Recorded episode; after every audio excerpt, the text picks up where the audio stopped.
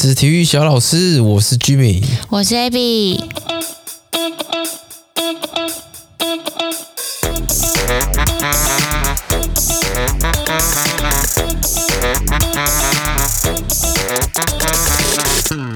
耶、yeah，更新一下最近的肤况，肤况，头发的肤况，发量的状况。因为有人在问嘛，说哦，那那结果你后来。洗这个类似咖啡因洗发露的结果怎么样啊？我我先讲一下我的状况好了，就是先不说咖啡因洗发露的功效如何，我先说我自己的这个之后去做一些什么事情。自自从我开始查这关键字，这些落发、秃这些 关键字以后，开始就有很多广告跳出来，然后我就诶看到那个。那个谁，苍兰哥，就是一个 YouTuber。苍兰哥其实他他的频道不错，他蛮就知识性的。然后他有这个雄性秃的困扰，然后他就去找了这个皮肤科医生去看，所以他的状况怎么样这样子。然后就解释一下啊，为什么会秃头啊？就是大概简单讲一下，他就是雄性基因，然后会有一个工厂，他会把雄性基因转成一个三个字母，不知道什么东西，然后那个东西它就会攻击你的毛囊。嗯，雄性基因还雄性激素哦。雄性激素会变转成一个类似什么 DHG 还是什么，我哥忘记了。嗯、然后那个东西呢，就会去攻击你的毛囊，那你就会掉头发。那它通常都会攻击就是中头头头中间跟前面。那我有问题，嗯，它不会攻击，譬如说像腋毛的毛囊不会、啊、不会不会不会。雄性度的特征就是它会攻击这些地方，所以它只会攻击头上。对啊，哦，雄性度的特征就是这样子。那总而言之，就跳这些讯息给我嘛，影片啊，然后广告啊，生发水的广告这样。那我就我就去，我就挂号，我就挂皮肤科。嗯，看了医生。对，我去挂皮肤科，然后我就问医生说：“哎，那个最近阿姨一直靠腰我那个头发三角杀小了。”哎，我记得会挂这个医生，原因是因为在洗了那个咖啡因洗发露之后。就洗了一阵子之后，然后你又去找阿姨剪头发，然后那一天回到家之后，看起来这个人就是心情不太好，然后，然后我就问他说：“嗯，所以阿姨今天有说什么吗？”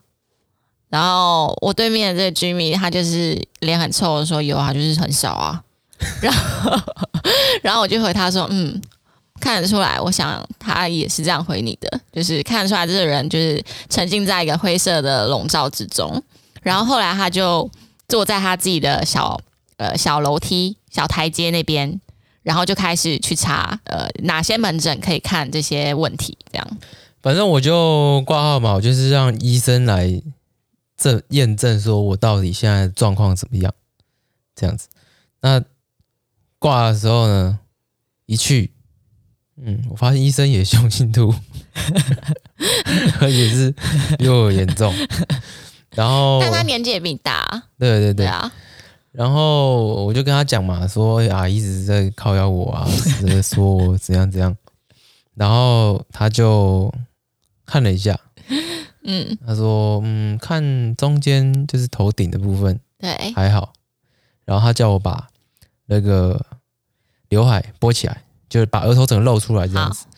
他说发线应该是往后退，因为通常发线原本的位置应该是在你。你可能现在这个挑眉嘛，你挑眉，你那个会有会有纹路，额头上面会有纹路。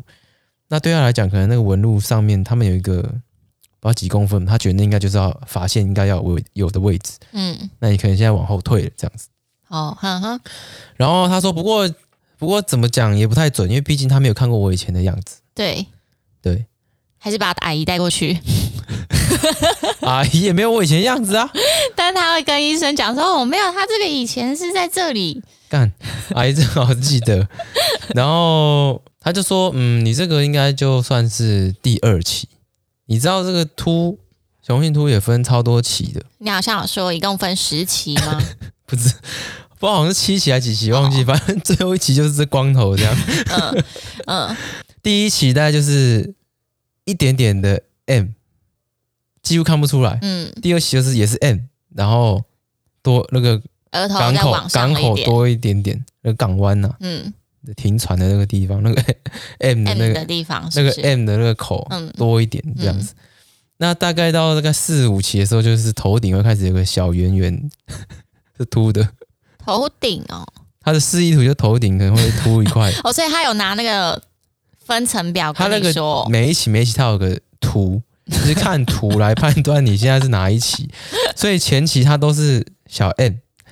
小 n 小 n，然后慢慢到可能到第四期、第五期，就中间会开始有个有个跟十元硬币的一个洞，然后然后在右面那个十元硬币的洞越来越大，然后最后就跟你前面那个发线融合，就是你上面整个都没了这样。有兴趣的话可以去，你可以去查，就是 Google 一下，Google 那个雄性秃的分歧啊，或者秃头分歧，你就知道我在讲什么。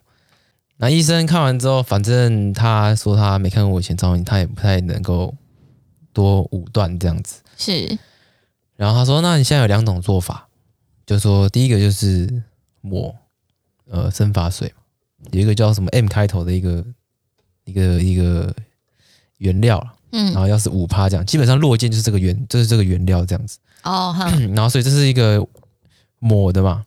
第二个是。”呃，吃药，那吃药呢？那个是自费药，那个药叫做柔沛，哦，柔沛，他以前好像是治疗不知道什么糖尿病还是什么其他病，嗯，后来发现，哎，干这个药竟然可以让人家长头发，所以就拿拿来用这样子，哦，然后可是那个干那个药很贵，对，一颗九十五块，嗯，吃一个月吃到什么四三四千这样，跟瘦瘦针一样，对。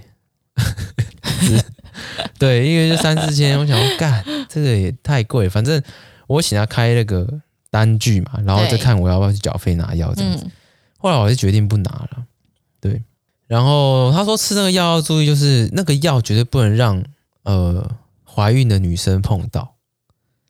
嗯，那个好像会对胎儿会造成影响。哦，所以绝对不能让怀孕的女生碰到，或是吸到她的粉末。对，所以会、哦、连粉末都不行啊，好可怕、哦！就是你绝对不能让妇女怀孕的妇女去碰到这个药。嗯，对，它这个是特别有一个。嗯、那这个药有还有其他副作用吗？除了就是不能让妇女怀孕的人碰到的话，哦、会有小几率的，就是会有性功能障碍。障碍、哦、不到十趴的人会有哦，可能就是早上起来没没有晨勃之类的。嗯，嗯对，那。不一定每个人都有啊，他就是会有一定几率的这样子。呃，通常停药之后就都会恢复正常，就是说你在吃药的时候会有这些状况副作用。对对对，好，没错。那我现在状态就是我也没吃药了，然后就这样。嗯，哦，另外一个是好像有其他药厂，就是台湾的药厂也有做类似的药，因为柔沛好像是美国的药厂做的。嗯哼，那那个那个成分可能也没有那么困难，然后台湾的药厂也有做，那个比较便宜。嗯，那要不要吃就之后再说吧。嗯哼，但我觉得你你首先要做的事情，感觉不像是你要再去看有什么药可以吃，还是抹什么生发水。我觉得最应该 priority 最高的应该是你不要再去找阿姨剪头发。因为你看，你就算去看医生，他归类你的这个标，呃，你的这个分数也是在第二期啊，根本就已经是超级前面啊，对不对？也有人跟我说啊，其实你看你现在也三十岁，搞不好你现在第二期就是正常，跟大家一样的路径路径在走。我觉得是啊，第一个是搞不好你本来就，呃，这本来就是过程，呃，怎么说，年龄增长过程当中会遇到问题，没有这么夸大。所以你应该戒掉是阿姨的头，去阿姨那边剪头发。可阿姨就是很便宜啊。而且你看，就是你每次去剪完头发，然后你又心情不好，心情不好搞不好你又会掉更多头发。要不然我就跟他摊牌嘛，我说剪就好，闭嘴，只要剪，不要讲，直接摊牌。我觉得他忍不住，而且而且我觉得很奇怪，就是你这种。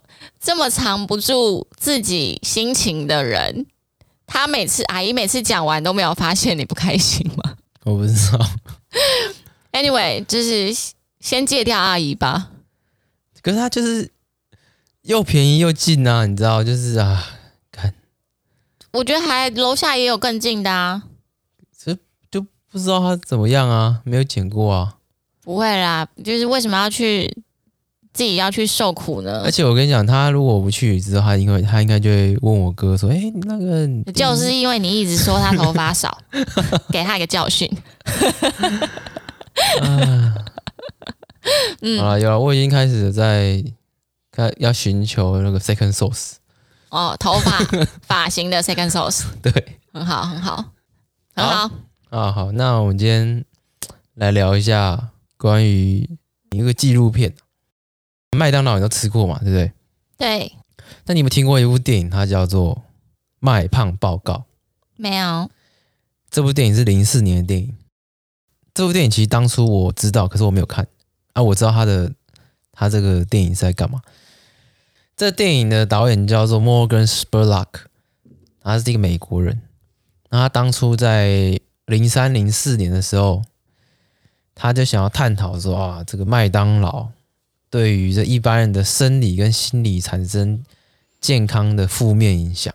嗯，他呢，他那时候当时的这个 Morgan Spurlock，他三十三岁，身高一八八，体重八十四公斤。嗯，他想要试试看。他如果连续三十天都吃麦当劳，会怎么样？好，他的实验就是这样。好，他电影的这个目标就是记录他自己连续吃三十天麦当劳，然后三餐都是麦当劳。对啊，三餐麦当劳。好，然后会变怎样？好，这样。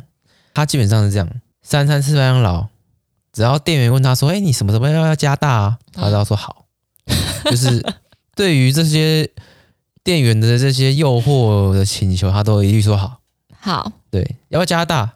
要不要加什么？好好都好，这样反正来什么就吃什么。嗯，三十天以后，他从原本八十四公斤变成九十五公斤，嗯，足足增加了二十五磅，二十五磅差不多是十一公斤。嗯、BMI 从二十三点七到二六点八七，不过 BMI 我们讲过，我们不太，这已经是一个落后的指标了，嗯，所以这边就稍微提一下。嗯哼。那体脂肪率约为十八趴，其实十八还蛮低的，对，我觉得蛮低的。十八很超级正常哎，比我还低哎，应该是比你低不少吧。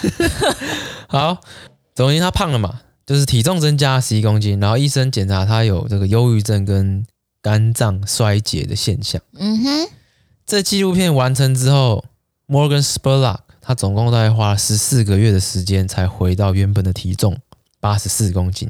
嗯，哎，中间他就吃了很多水果，正常饮食，然后还有适当的这些训练，这样子，总共花十四个月回来原本的样子。这部零四年的纪录片在当时哦，可能大家会觉得哦，干，所以麦当劳好像吃了真的会很胖哎，是不是就不要吃麦当劳？嗯，麦当劳这样吃下来哇，很可怕这样子。嗯其实那时候的时空背景其实没有影响到麦当劳的生意，因为为什么你知道？就是阿干、啊、他三餐都吃麦当劳，嗯，对啊，啊我又没有每餐吃，所以我偶尔吃一次，应该还好吧？所以麦当劳的生意并没有因为这样，然后就变生意变差这样子，被抵制没有。那到了这个二零一八年的时候，嗯，有个邮差，英国的邮差，他叫做 Ryan Williams，嗯哼。他看了这部零四年的纪录片《卖胖报告》，他觉得干这个呢，其实污名化了素食。对，并不是说干吃麦当就是这么胖，或是吃素食就是会胖。对，或吃素食就是变肥这样。嗯，他觉得这个污名化了素食。嗯，所以他决定他要当一个 anti 这个 super size me。super size me 就是卖胖报告的英文。嗯，英文、哦、他想 anti super size me。嗯他制定了一个 anti super size me 的 challenge，嗯，想要证明说他也三十天进食麦当劳，可是他不会变得跟这个原零四年的这个导演一样，叫做 Morgan Spurlock，嗯、哦，他想要证明他不会变这样，而且他觉得这部片污名化了素食，嗯，另外他想要证明说你应该是去关注你想要瘦或者想要掉体重。跟你吃什么没关系，而是跟你的热量的摄取，对，热量摄取才有关系。你有达到热量赤字才是重点，并不是你吃了什么食物。他想要证明说，计算热量比你吃什么还来得重要。嗯，所以他想要做这个挑战，他也是连续三十天吃麦当劳。那这个 Ryan Williams 呢，他本来是就是有健身的习惯，嗯，所以他在这三十天麦当劳里面，他一样都在运动，然后他控制他的热量摄取在两千五百卡每天哦。嗯可是他天天吃麦当劳，嗯、可就吃在两千五百卡，嗯、所以他会把它可能算得很精准之类。嗯、对，他可能干，今天可能喝奶昔，奶昔也许那个热量很高，可是他可能就姜就少吃，嗯、他就把每天控制在两千五这样子。三十、嗯、天过后呢，他总共掉了十六磅，十六磅大概是七公斤，然后他体脂还掉两趴，嗯，而是变得就是更精壮这样子。嗯。不过他应该心理状态也不太好吧，我猜的啦。嗯，毕竟三十天要三餐都是一样的东西，一样食物就是对啊，对。就是蛮腻的啦。心情应该会蛮差的，因为当时的麦胖报告，他那时候他做的实验就是他他没有在计算热量，对，他天天可能都吃到五千卡，嗯。然后加上店员说要不要加大？加大，嗯、而且我 什么都好。对，而且我觉得呃两个时空背景有点不太一样，是二零零四年跟二零一五年。一八年。哦一八年。一八年其实应该已经是有那个沙拉，还有一些可能无糖绿茶，嗯，一些带呃就是比较没有负担的配餐了。但是在二零零四年二零零五年那时候应该不会有这种东西，全部都是热量很高的东西，这样。哦，嗯，再加上他可能二零一八年的时候，你可以做一些克制化调整，比如说我今天就是要吃，好，我今天要吃大麦克，可是我不加酱。以前不能不加酱，可能就是我不确定，但是我知道就是现在其实麦当劳克制化是是可以做到这些事情的。嗯，那你想，就是如果你今天是麦当劳，然后你今天吃一个汉堡不加酱，那你的配餐再配沙拉跟无糖绿茶。那其实你这一餐里面，你有菜，然后你有肉，你有你有菜，你有蛋白质，你还有淀粉，嗯，我觉得这样也是一个健康的一餐啊，均均衡营养的一餐。确实啊，我们常常会觉得说，哦，干吃那个吃那个会胖，嗯，其实不是吃那个会胖，是它单位的热量很高，嗯，你还是以维持平常习惯，可是你今天进食一个单位热量是很高的，那导致你胖，嗯，变胖。嗯，你当天的这个热量摄取就过剩，你并不是因为这个这个食物哦，这个食物很邪恶，对，然后让你变胖，也不是啊，你也可以，你也可以天天吃热色食物，嗯，然后你还是会瘦啊，嗯，你只要热量控制的准就好。啊，不过这边的瘦感觉掉体重，是掉体重，掉体重，对，对，对吧？嗯，它是不管你的体脂肪是怎么样，或者是你是是不是掉肌肉量，这是不管的。不不过你想，你假如说你今天天天吃热色食物，哎，我现在比较胖嘛，然后我想要瘦身，我想要掉体重，我天天吃热色食物，我会瘦啊。可是你跟你吃比较健康的食物差在哪里？或原型食物的差异，差异就是你拿不到那些微量的营养素啊，嗯、没有营养素啊，都是一些比较垃圾，嗯、比较比较垃圾的就是脂肪或者是什么的这样。因为你在吃一般食物，很多的营养素在里面，那那些垃圾是没有，嗯，对吧？嗯、加上你说啊，你看到很多哦，那个那个人为什么有说有个什么啤酒减肥法，那天天喝啤酒也会瘦，或是 或是什么奇奇怪怪的什么什么减肥法？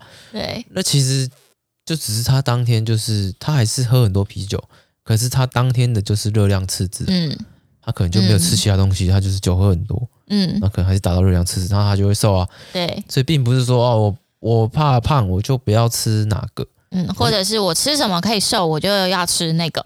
对啊，不是这样，就是你你要知道说你自己可以摄取多少热量去达到热量赤字，那你就会瘦。你可以吃你想吃的蛋糕，只不过你当天可能就其他要吃少一点，嗯，才会达到热量赤字嘛，就这样。你不能说你三餐照吃。然后干，再刻个蛋糕，那那个蛋糕就是多，多的，对，没错，嗯，好，好，哎，你你有跟大家分享你到目前为止减重的结成果了吗？我目前减重成果在呃前几天量，在礼拜五吧，七十九点九，嗯，从在八十六嘛 到七十九点九，好，我大概已经很久没有这个体重，我猜应该搞不好有个。四年、三四年以上了吗？嗯，对啊，应该是有。对对对啊，不过体重是有掉了，就是每天早上一起就会想要来量一下，觉得真的有掉。可是真的会，呃，有时候是真的是蛮饿的。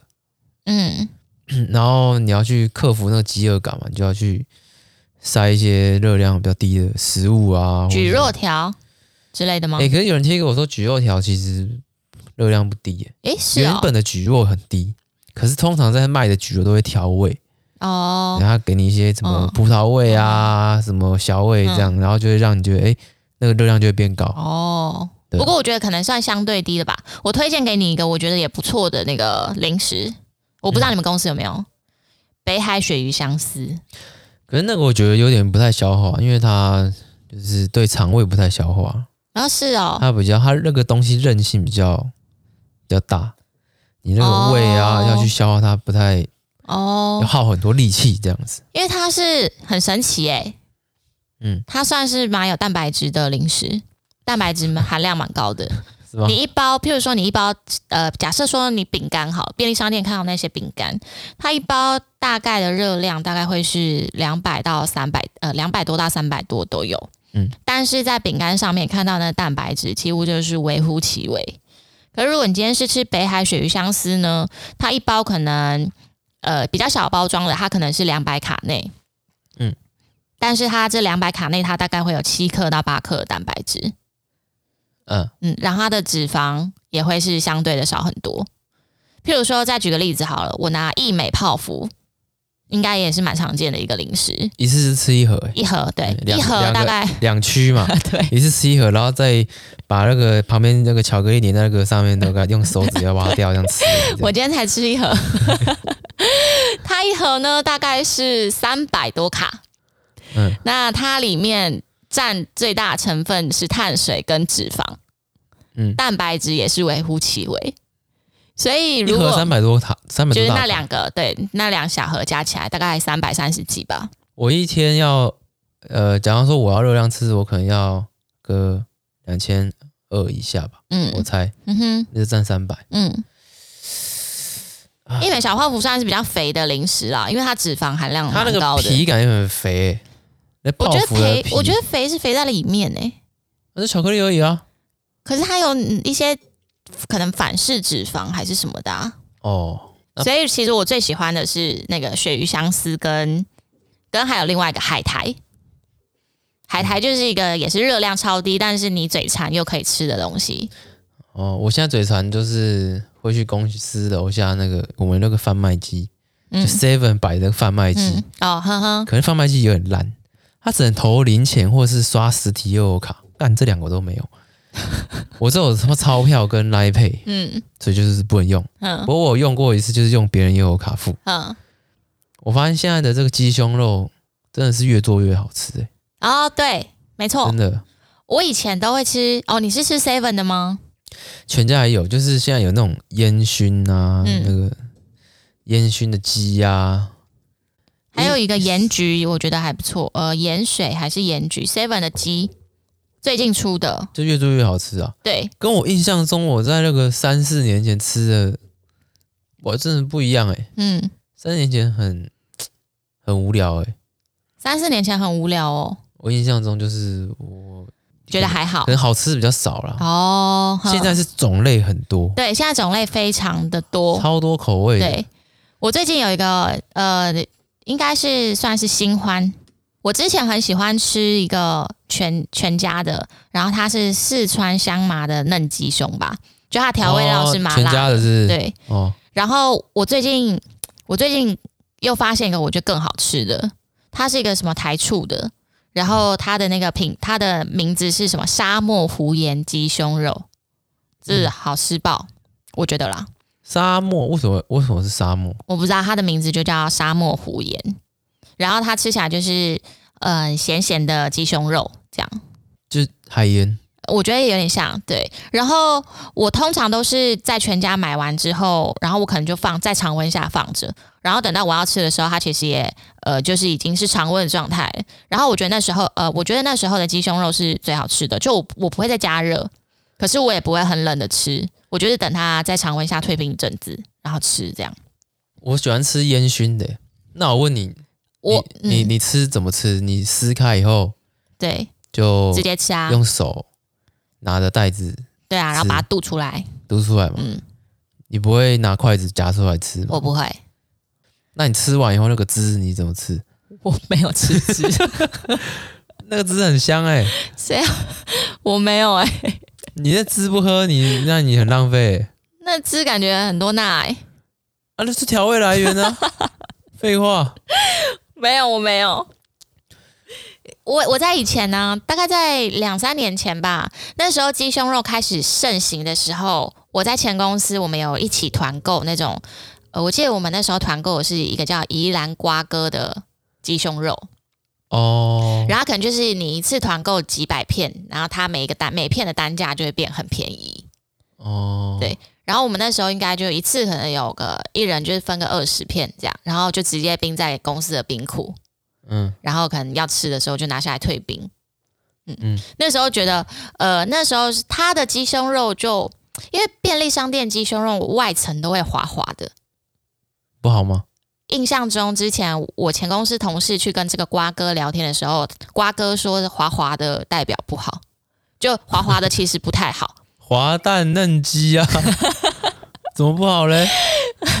对啊，他是说不太好，然后他的鸡胸肉就没有滑滑的。啊、他没有讲说不太好，原因是什么？有，可是我忘了。啊、我。那个滑滑的，就是你你内层那个塑胶哈，直接附到鸡胸上，那滑滑其实塑胶啦。我有点忘了。你一微波，它就刚好就浮在这套在上面了这样子。嗯，不过如果大大家的需求对鸡胸肉需求量很大的话，其实也可以就去那个，现在应该很多人在卖鸡胸肉，对，不是便利商店也有，大家可以自己去 survey 一下。哎、欸，我以前也有团购，不是团购就是。叫过鸡胸肉，哥可能就是一盒十片还是几片，跟我哥一起分。哎、欸，你叫的是那个？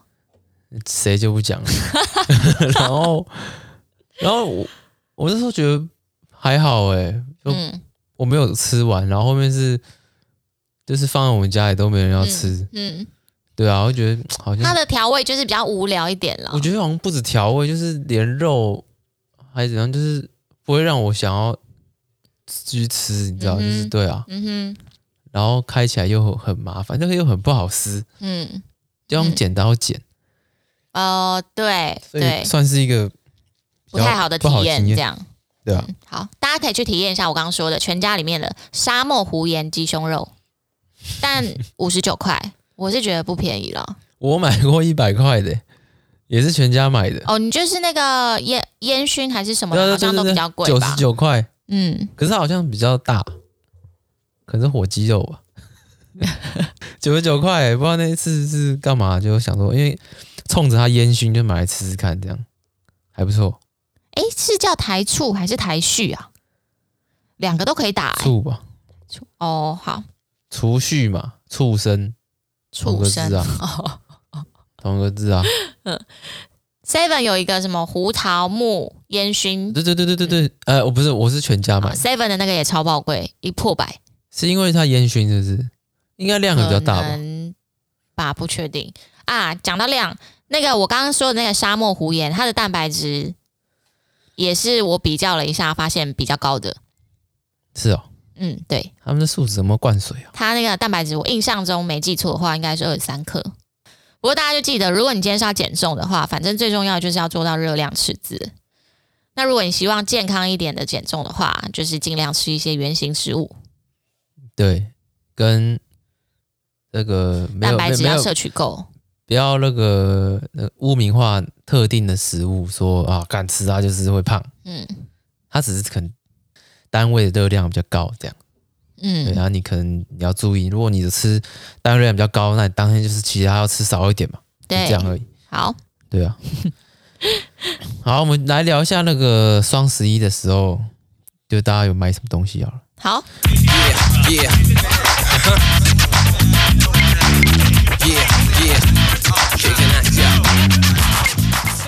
我自己本身是什么都没买了。嗯哼，就是因为我发现。在双十一之前有我有很大的焦虑，就是说干好像很多东西要买，然后看到时候时间一到，赶快搜寻，看有没有可以买的。那后来发现，干什么都没得买，就是没得买是因为为什么？就是没有折扣，或是你要的那一项，它没有，它没有折扣，它没有特别的折扣或什么。而且我还听过那个新闻，双十一啊，这个节日在中国，他们很多商人是干先提高那个定价，哦，对，在双十一给扣回来，嗯，干。做这件事情难道不会被发现吗？会，就是因为被发现所以上新闻啊。这应该会超级明显的吧？对，对啊，那那就是你这样搞，人家有锁定人，他可能在一个月前他就把你这个拍下来，说你现在售价多少，定价多少，就是你十一就来拉高定价，然后再砍，那不是人家不会觉得你干，怎么可能不会被发现？不过可能真的会骗到，还是会赚啦，就是会骗到一些没有在注意的人。我也有被骗啊。你被骗是？就是我原本有锁定一个家具馆，然后我想要买一张椅子，嗯，然后那时候我就看到他们有说双十一的活动是什么全馆商品八五折起，嗯，对，然后那时候我就说哦好，那我这样子我就要等双十一的时候我要来下单，然后呢，因为我的货品要寄到的时间，我希望不是最近，就是我可能是要到明年之后，可能三四月之类的。所以我就先询问一下他们客服，然后我就说：“诶，如果我想要这笔订单是明年好几个月之后送到，那我可不可以在双十一的时候下单呢？”他就说可以，然后说：“哦，好。”然后我就想说：“那我再确认一下它的价格。”所以我就问他说：“那所以呃，这个椅这个椅子它也会有八五折的优惠吗？”嗯，然后结果那个客服他就和我说：“哦，不好意思，这个椅子没有在呃八五折商品内哦。”哎，那你？那时候怎么不想说把它直接丢到购物车，然后看他有没有八五折？他没有购物车是，是？呃，我没有用官网购物，因为我有打电话去，嗯，然后我就先询问一下送货的那个时间，然后他就请我加官方的 line，然后会有人回应我，这样会有业务回应我。然后后来他就跟我说，哦，这没有在那个名单里面啊，我就超级傻眼的。然后后来我就，因为他刚好他的官方 line 上面就有广告，就是说什么全馆八五折起。然后我就把它截图下来，然后我就回他说：“呃，那我觉得你们这个要改一下，哎，这样子会误导大家吧？”嗯，然后他就隔了很久才读，然后就说：“好，谢谢你的建议。”That's it。你问他：“哎，你们拳馆是哪个馆？是是哪一个拳馆？泰拳馆？”哎，我觉得这种广告不实真的是，就算我，我就完全没有想要买它的冲动嘞。我就不想买了耶，就呃名声瞬间不好，就是对我来说，我觉得观感就超级烂的啊！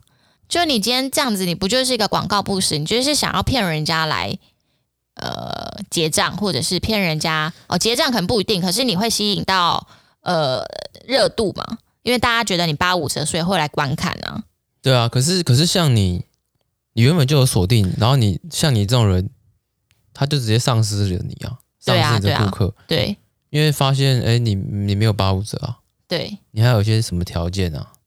就是你也不会结账，可是其他外面的人进来，他他他会结账吗？他发现他如果今天他还要这个椅子，发现哎干这个也没有，他也不会结账啊。也是，我我不知道他们会吸引到什么客群哎、欸，我不确定，但反正对我来说也是一个很烂的体验。可是，在双十一我也有一个其他很好的体验。就是我发现虾皮的热度真的非常之高，我卖的商品在那一天 竟然有四笔订单，我也有一笔，嗯、呃，而且我那四笔订单都是我觉得卖不出去的，呃，可能就很难卖的东西。其中一个是我之前去看那个富邦，我看那很屌哎、欸，我去看那个富邦勇士应援梯，对，然后我还穿了几次这样，穿了。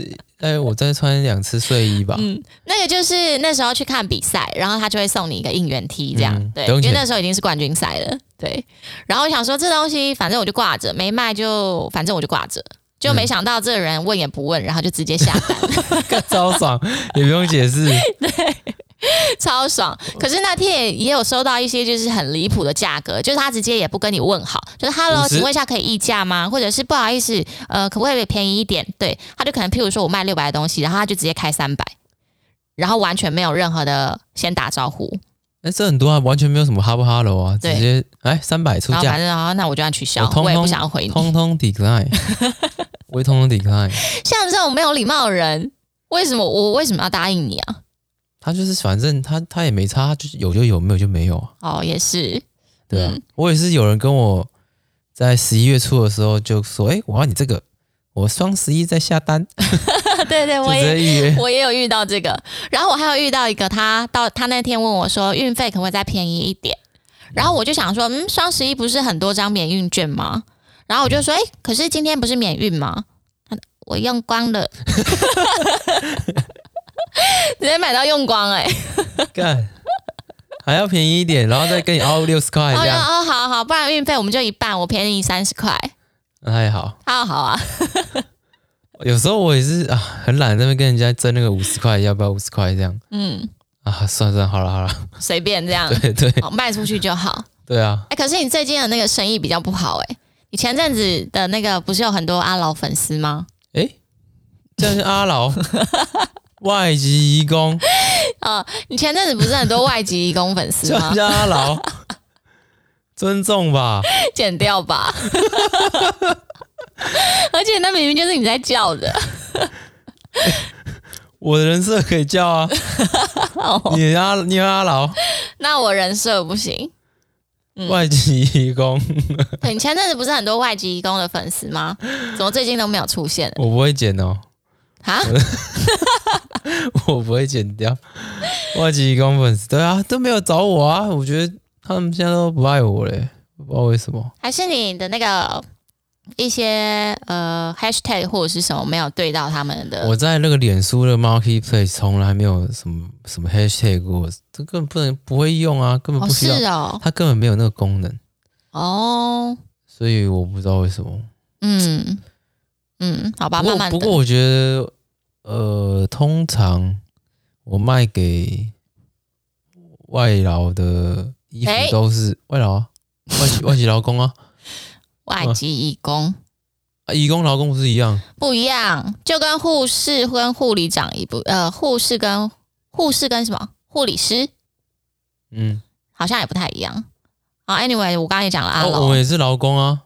哦，不是吗？嗯，嗯，好吧。白领蓝领劳工都劳工啊。好，对啊。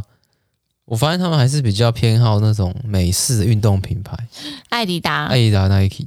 嗯，这个干他们超好卖，价格都漂亮，价格都傻眼的漂亮，真的，那种什么穿了要十年的裤子，价格还能卖好几百块，哎，穿了十年没有那么多啦，没有那么多吗？而且没有，重点是我的品质很好，是哦，对，重点是我的品质很好。怎样的品质？就是我都维护的品质，是不是？就是我都，而且我哪边有缺失，我都跟人家讲，就是我不会骗他。有，这我也会讲。对，我不会骗说哦，看这边其实少了什么这样，然后寄出去，反正我也不管这样。哎，而且拜托，我都会跟他讲，我这寄出去，我那个超棒的，我都会拿那种真的是衣服的那种塑胶袋，会有那个粘的那种，把它包装起来，然后包装前我会再喷个香水。到时候他一拆封，第一个是他会享受到这个拆封的感觉，就的确是他拿到一件不错的新衣服。然后打开之后呢，又香香的，多棒啊！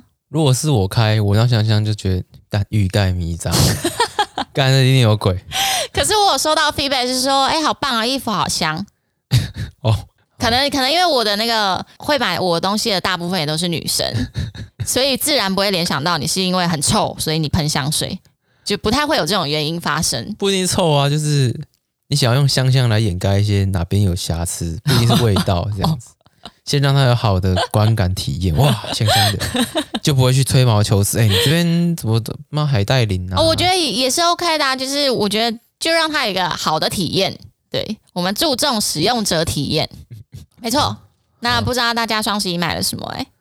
哎，啊，不过再过一阵子双十二又要来了，双十二，嗯。双十二也有，你不知道双十二现在也有一些购物节吗？有啊，这个商人他会玩了吧？双十二、双十一，所以这就是一些商人的手段。不是双十一当初从中国来，它叫光棍节，是。那我可以理解，就是十一就是四根棍子嘛，就一根一根一根嘛。对。双十二到底是什么节？就是一个商人衍生的购物节。那总要有个名称吧？双十二购物节。硬弄的啊，这是对啊，那为什么不是来个双九节？也可以。如果大家都一起，双八不行嘛，因为八八节嘛。嗯，双七九九是重阳节啊。啊，十月十号是双十节啊。真的诶。嗯，那来六六啊，五五四四三三二二一都没有啊，一不行一元旦。对啊，那还有二二三三四四五五六六七七可以用。嗯、可能未来十年之后，每个月都会有一个购物节吧，也不一定。不过提醒一下，如果你这个月错过双十一，这个十一月呢还有一个黑色星期五，在十一月二十六号嘛？没错。为什么黑色星期五？可是为什么不是应该是十三号之类的吗？哎，是哎，是十一月二十六哎。为什么啊？黑色星期五的定义是什么？黑色星期五是美国感恩节之后的礼拜五，所以没有限定是十三号吗？呃，看起来是耶。哎，对啊，那为什么我们都有一个十三号的记忆？或十三号星期五？耶稣死在礼拜五，而十三是不吉利数字。另外一个来源是有个大型电脑病毒发生这这天刚好是十三号，也是星期五，两个人的结合，像让人家觉得这一天就会发生不幸的事情。哦，所以黑色星期五不止十三号就对了，感恩节后面的礼拜五是。对，就是黑色星期五就是感恩节后面的礼拜五。我看我现在查 Google 是这样了。嗯，没错，所以大家可以赶快想一想，黑色星期五要买什么喽？先比价才不会被那些先涨价然后再砍价的商人削一笔。好，好，那我们今天就这样喽。好了，那我们下礼拜见呢。好，拜拜。